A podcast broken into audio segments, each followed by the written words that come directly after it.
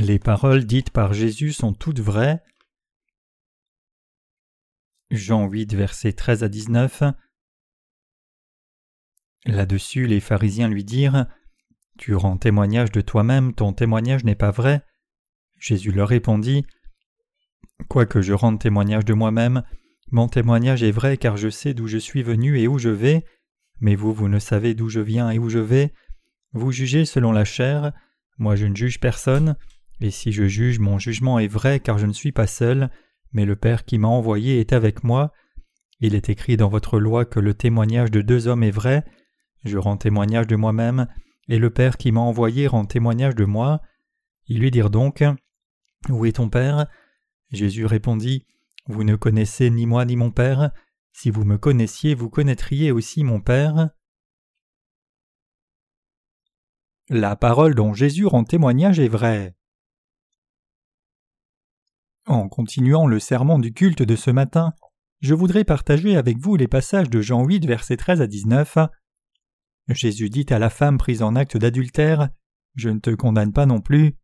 En regardant Jésus faire un jugement comme celui-ci, les pharisiens ne pensaient pas bien de ce jugement de Jésus. Les pharisiens lui dirent donc Tu rends témoignage de toi-même, ton témoignage n'est pas vrai. Jean 8, verset 13. Les pharisiens dirent à Jésus En rendant témoignage de toi-même, tu dis que tes paroles sont la vérité, mais comment peux-tu prouver que ce que tu dis de toi-même est vrai? Cependant, après qu'il ait écrit quelque chose par terre en voyant la femme prise dans l'acte d'adultère, Jésus dit Que celui qui parmi vous est sans péché lui jette la première pierre. À ce moment-là, aucun pharisien n'était en mesure de rétorquer quoi que ce soit contre les paroles de Jésus. Cependant pour les pharisiens quand ils ont vu Jésus, il leur parlait comme s'il était Dieu lui-même et donc ils pensaient que Jésus était corrompu. Mais Jésus leur dit Quoique je rende témoignage de moi-même, mon témoignage est vrai parce que je sais d'où je suis venu et où je vais, mais vous ne savez pas d'où je suis venu ni où je vais. Le jugement du Seigneur et ses paroles sont toutes dans la vérité. Jésus dit Quoique je rende témoignage de moi-même, mon témoignage est vrai. Il en est ainsi parce qu'il n'est pas seul mais avec Dieu le Père qui l'a envoyé. Le fait est que puisque Jésus est Dieu en essence, ce qu'il dit et les jugements qu'il rend ne sont jamais faux. C'est même encore plus ainsi parce qu'il n'est pas seul mais il travaille uni avec Dieu le Père. Comme c'est écrit dans la loi des pharisiens que le témoignage de deux hommes est vrai, Jésus dit Je suis celui qui rend témoignage de moi-même, et le Père qui m'a envoyé rend témoignage de moi. Donc ce que Jésus qui est Dieu disait et le jugement qu'il avait rendu était vrai. Pourquoi? C'était vrai parce que Jésus n'était pas seul lui-même mais plutôt avec son Père. Alors les pharisiens ont dit Où est ton Père? Et Jésus leur répondit Vous ne connaissez ni moi ni mon Père, si vous me connaissiez vous connaîtriez aussi mon Père. Cela signifie que le jugement de Jésus est toujours juste. Jésus a montré personnellement que son jugement est juste même durant le défi de la femme qui avait été prise en adultère. À ce moment-là, Jésus disait qu'il ne pouvait pas condamner la femme. Pourquoi? C'est parce que Jésus avait pris les péchés de cette femme une fois pour toutes en ayant reçu personnellement le baptême de Jean-Baptiste, et parce qu'il allait recevoir la purification et la punition du péché à la croix à l'avenir. Puisqu'elle a accepté le fait qu'elle était vraiment pécheresse, elle savait qu'elle devait recevoir la punition pour son péché, et donc elle espérait vraiment ne recevoir le salut de personne d'autre que Jésus-Christ qui est Dieu.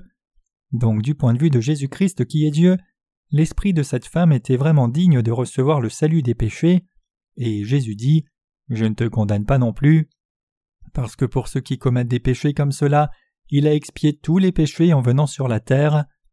Ce jugement de Jésus était-il une erreur? Non, Jésus a proclamé qu'il ne pouvait pas dire qu'elle avait du péché parce que lui-même avait déjà pris tous ses péchés sur son corps en étant baptisé.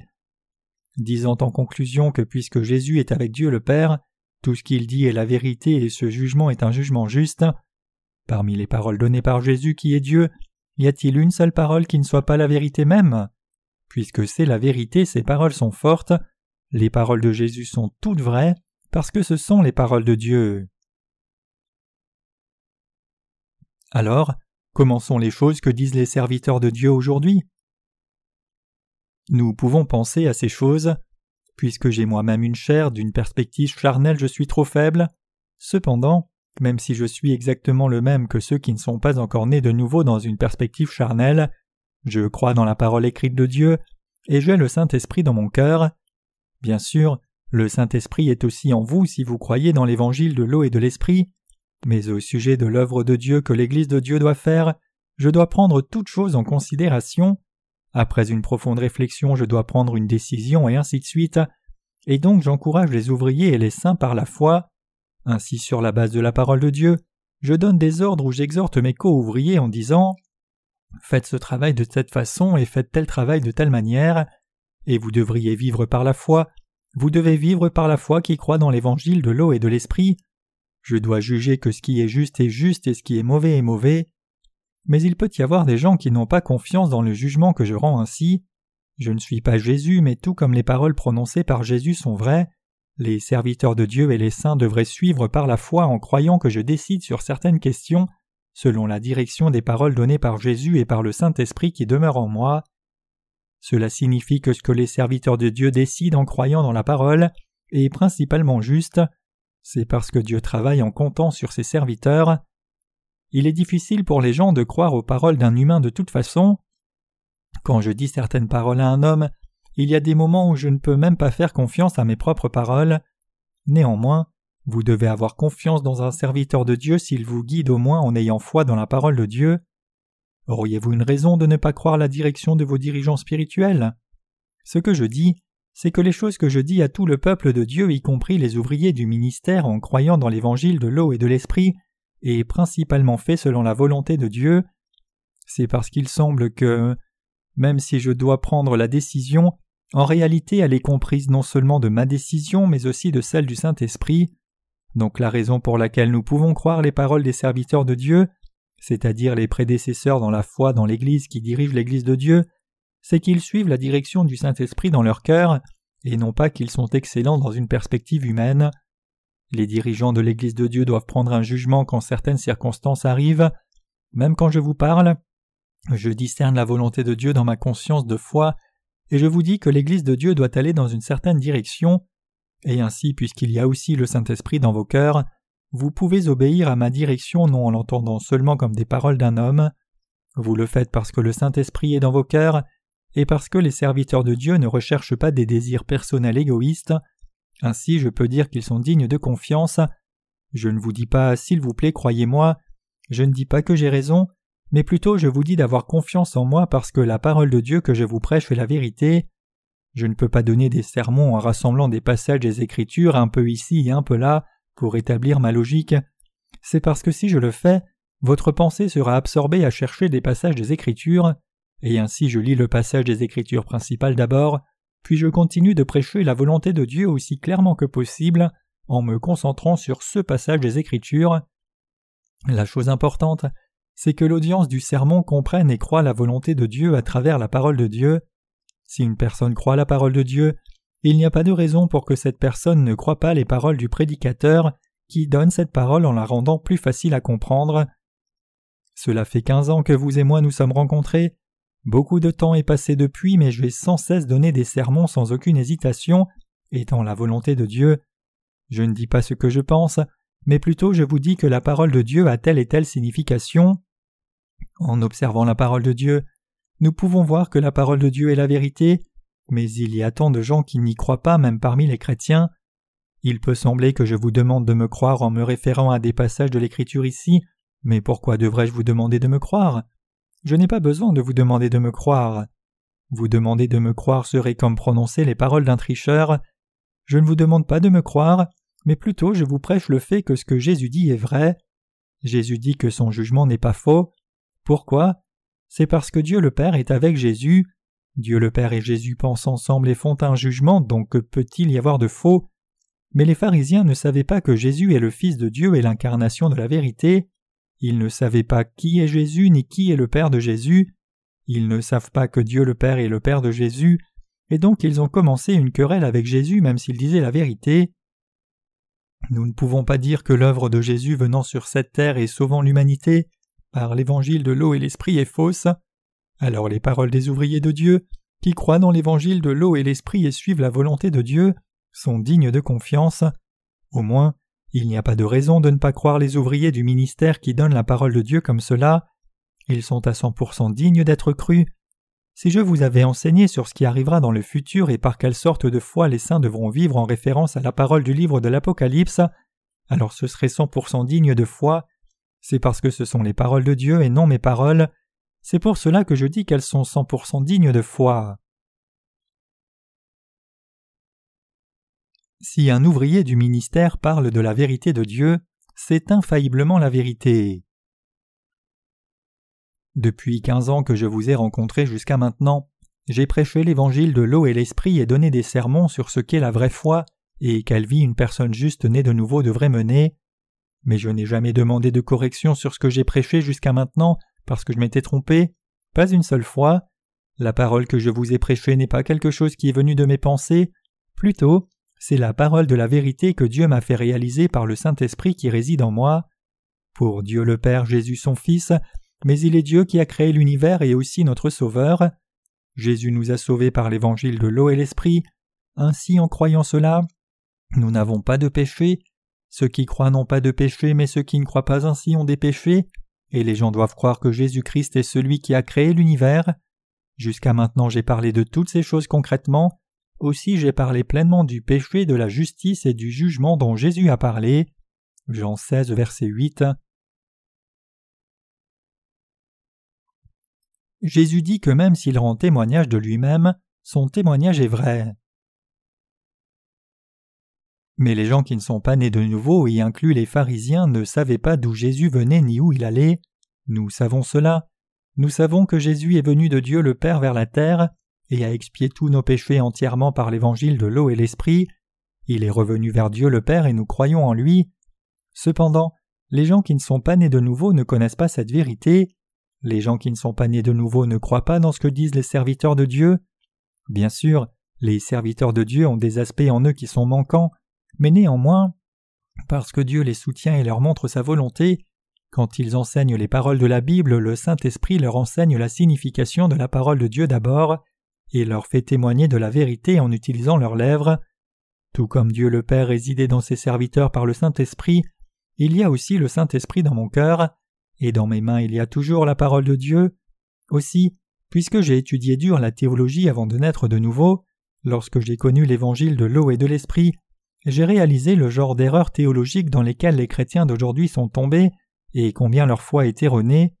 Aussi le Seigneur m'a enseigné ce que la Bible dit, et donc par le Saint-Esprit, j'ai su ce que la parole de Dieu dit aussi bien que les dires absurdes de ces chrétiens qui ne sont pas nés de nouveau. Par le Saint-Esprit, non seulement moi, mais tous ceux qui sont nés de nouveau aussi, sommes capables de comprendre ce que cette parole de vérité écrite signifie. Jusqu'à maintenant, nous avons diffusé la parole de Dieu dans la vérité en ayant foi dans l'évangile de l'eau et de l'esprit, et nous avons publié un nombre considérable de livres. Maintenant, tout le monde peut recevoir et lire les livres que nous avons écrits au format électronique sur notre page Internet. Un grand nombre de théologiens et ministres du monde entier ont dû lire mes livres, mais il n'y a personne qui se présente et montre exactement quelle partie de mes écrits est fausse. Ils ne sont pas capables de le faire. Puisque celui qui parle en moi est le Saint-Esprit, je peux vraiment dire que les paroles que je prêche sont aussi la vérité. Tout comme le jugement rendu par Jésus était correct au sujet de cette femme, son jugement est toujours correct. Il n'y a pas de raison pour ne pas croire aux paroles prononcées par Jésus, et aussi il n'y a pas de raison de ne pas croire aux paroles sur la vérité que les serviteurs de Dieu donnent dans ce temps présent. Les gens qui ne sont pas vraiment nés de nouveau ne savent pas, mais ceux qui sont nés de nouveau connaissent la volonté de Dieu. Quand je prêche la parole, je crois d'abord moi-même la parole de Dieu, puis avec cette foi je donne la parole. Je crois dans la parole de Dieu invariablement, et la parole se réalisera sans faute. Les gens tendent à interpréter les Écritures d'une certaine façon juste pour changer par la suite, et ce qui est pire c'est qu'ils sont enclins à le faire à répétition. Ils font ces suppositions se référant à la parole du livre de l'Apocalypse, puisqu'ils disent tant de mensonges avec la théorie de la pré-tribulation, la théorie de la post-tribulation et des choses de la sorte. Je ne peux pas rester comme cela, donc j'ai écrit plusieurs livres de sermons sur le livre de l'Apocalypse. J'ai donné beaucoup de sermons en prenant les passages principaux dans le livre de l'Apocalypse, mais dans ces livres de sermons sur le livre de l'Apocalypse, j'ai donné la parole en exposant attentivement un passage après l'autre comme un livre de commentaires de la Bible. Pourquoi? Je l'ai fait parce que je devais expliquer les passages de l'Écriture un à un, puisque les gens étaient dans trop de chaos, et donc mes livres de sermons sur le livre de l'Apocalypse ont été publiés en deux volumes, et c'est ainsi que je les ai partagés avec le monde entier. La théorie de la prétribulation est-elle la vérité? La théorie de la prétribulation n'est absolument pas la vérité. La plupart des chrétiens disent qu'avant que la tribulation ne vienne, ils monteront tous au ciel, mais ce n'est absolument pas vrai, c'est une fraude, c'est un mensonge. La Bible dit que ceux qui sont nés de nouveau souffriront aussi des jours de la tribulation avec les pécheurs, passant les mêmes difficultés et persécutions sur la terre. La seule chose, c'est que les justes qui croient dans l'évangile de l'eau et de l'esprit pourront endurer la tribulation et ne trahiront pas leur foi, parce qu'ils ont le Saint-Esprit dans leur cœur, et parce que la force d'être patient et d'endurer les difficultés vient du Seigneur. Mais les justes n'iront pas au ciel avant de passer la tribulation juste parce qu'ils sont nés de nouveau. Cependant, il y a un passage qui dit que Dieu gardera ceux qui auront préservé les commandements de Dieu à l'heure de l'épreuve. Apocalypse 3 verset 10.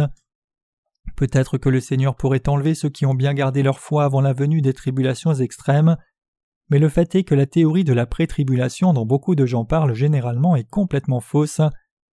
La théorie de la prétribulation donnée pour la première fois par un théologien américain est un mensonge, sans fondement biblique du tout. Dans la préface du livre sur l'Apocalypse, j'ai écrit d'un air candide La plupart des chrétiens du monde entier croient maintenant dans la théorie de la prétribulation, développée par le docteur Intel en Amérique, mais c'est quelque chose de gravement faux. Que dit la Bible? Je veux parler de ce que dit le livre de l'Apocalypse dans la Bible exactement. L'enlèvement n'arrive pas avant la tribulation, après le milieu de la tribulation et avant la fin de cette terre, le Seigneur descendra sur la terre à un certain moment du temps et nous enlèvera, et pour les gens restant sur la terre, le Seigneur fera passer le désastre total en amenant la colère des sept coupes. Après cela, le royaume du millénium viendra et tous les justes resteront là, en agissant comme rois pendant mille ans, et après mille ans ils entreront dans le royaume des cieux qui ne passera jamais pour toute l'éternité, et vivront là pour toujours.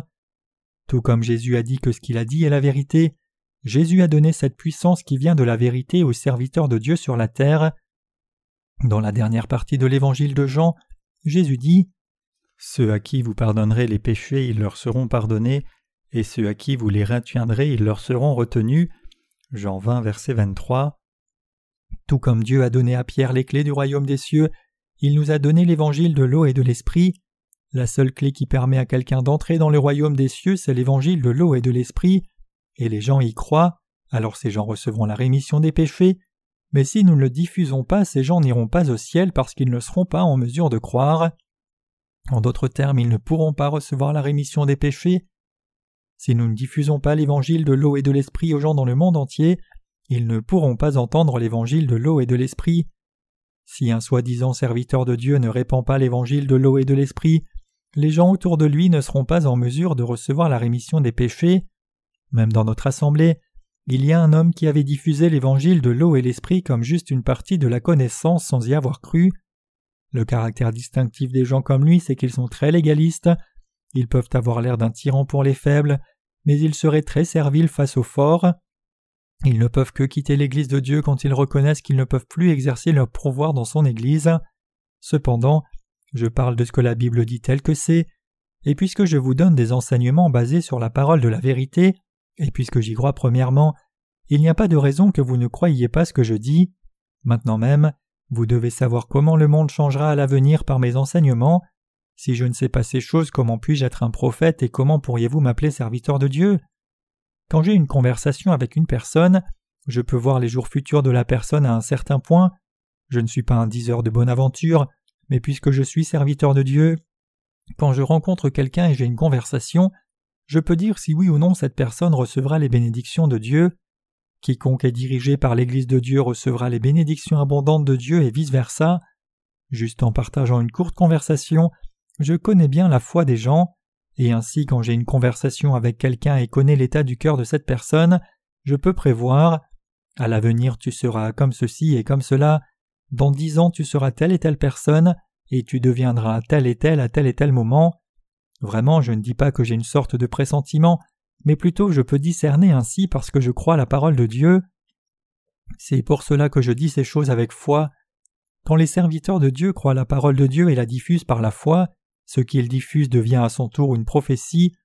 Je dis que les paroles des serviteurs de Dieu sont la vérité, mais puisque les gens qui n'ont pas la foi qui croient dans la parole de Dieu ne peuvent pas croire les paroles des serviteurs de Dieu, ils souffrent beaucoup de pertes corps et esprit, et puisqu'ils ne seront pas capables de suivre la direction de l'Église, ils se détruiront eux-mêmes.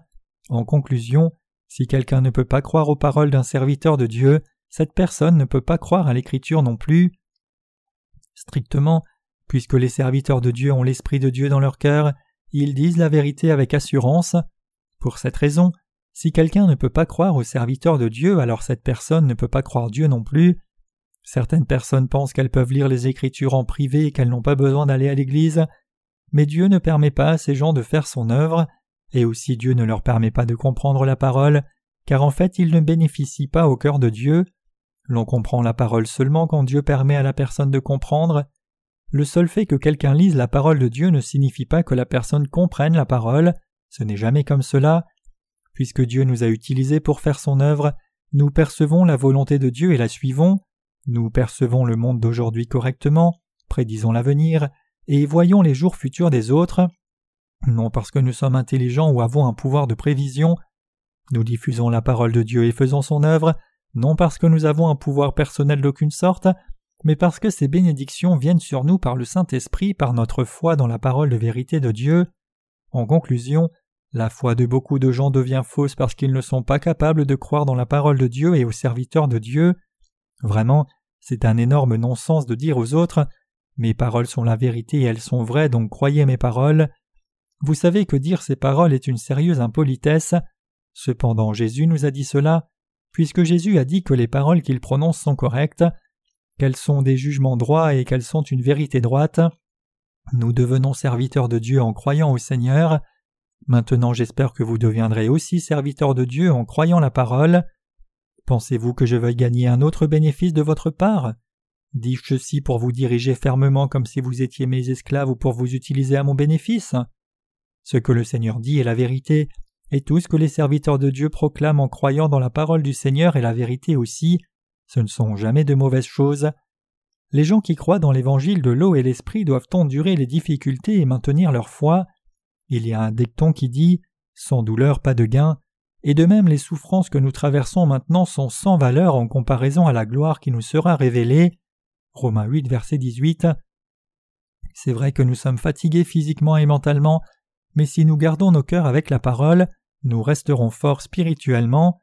Même si nous sommes fatigués, si nous endurons et attendons un peu plus, le Seigneur nous donnera une force nouvelle et rafraîchira nos cœurs, et ainsi de suite. Aussi, même si personne ne vous réconforte, le Saint-Esprit dans votre cœur vous réconfortera et donnera des forces nouvelles. Quand nous tenons ferme la parole de Dieu, nous expérimentons les bénédictions spirituelles. Une personne ne reçoit pas de réconfort d'une autre personne, mais plutôt c'est Dieu qui donne le réconfort par sa parole.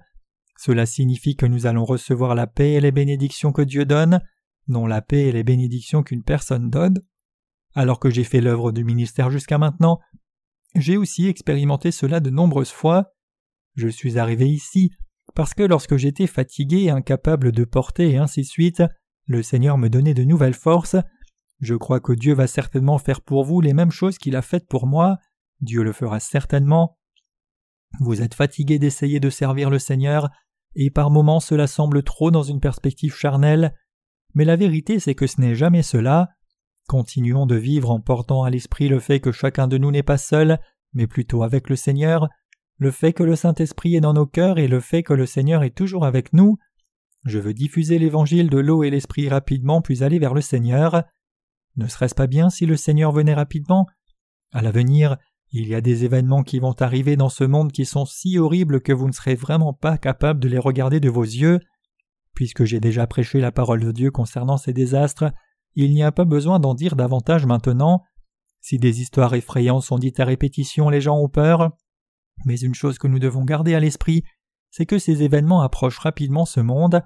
Puisque nous pouvons voir ces calamités s'approcher dans le monde entier, je dis que nous devrions plutôt servir l'Évangile pour ne pas avoir à le regretter. J'aurais pu sortir davantage, j'aurais pu davantage, si seulement j'avais, je ne sais pas si j'avais seulement, j'aurais pu davantage si j'avais gagné plus d'argent, j'ai dépensé tant d'argent, tu n'as pas idée si j'avais seulement. Et cette voiture, pourquoi avoir acheté cette voiture? Pourquoi je vais garder la voiture? Dix personnes juste là, dix de plus. Et en regardant tout autour, cette épingle deux personnes, c'est de l'or. Deux personnes de plus, j'en aurais eu deux pour cela. Au moins une. Il m'en aurait donné une, une personne de plus. Une personne étoile, pour cela une de plus. J'aurais pu avoir une personne de plus, je ne l'ai pas fait. Extrait de la liste de Schindler, disponible sur Internet. Ce sont les paroles que M. Schindler a dites dans le film appelé La liste de Schindler alors qu'il regardait la bague présentée par les Juifs, regrettant d'avoir pu sauver beaucoup plus des Juifs s'il avait utilisé tous ses biens. Il faisait l'œuvre de racheter des Juifs et les faisait travailler dans son usine de munitions pour qu'ils n'aient pas à mourir dans les chambres à gaz. Et c'est pour cela que lorsque la guerre est terminée, il a donné ses paroles alors qu'il regardait ses biens comme sa voiture, une épingle et de l'or. Je crois que ce film est spirituel. Vraiment, nous devons faire diligemment l'œuvre de l'Évangile par la foi maintenant même quand nous pouvons le faire. Sinon, si nous ne sommes pas capables de faire le travail, même si le temps d'aller dans le royaume du Seigneur approche vraiment avec la venue des calamités et la tribulation, ainsi que les guerres qui éclatent, que ferez-vous alors? Ne regretterez-vous pas en disant J'aurais vraiment dû faire ceci à l'époque, même si les circonstances étaient difficiles, j'aurais dû en faire un peu plus pour le Seigneur Nous diffusons tous l'évangile de l'eau et l'esprit, je ne sais pas combien de temps nous allons encore faire cette œuvre, mais jusqu'à maintenant vous et moi l'avons bien fait. J'espère vraiment que vous et moi allons rencontrer le Seigneur après avoir bien fait l'œuvre qui nous est confiée, tout comme les serviteurs fidèles qui ont généré du profit des talents qu'ils avaient reçus.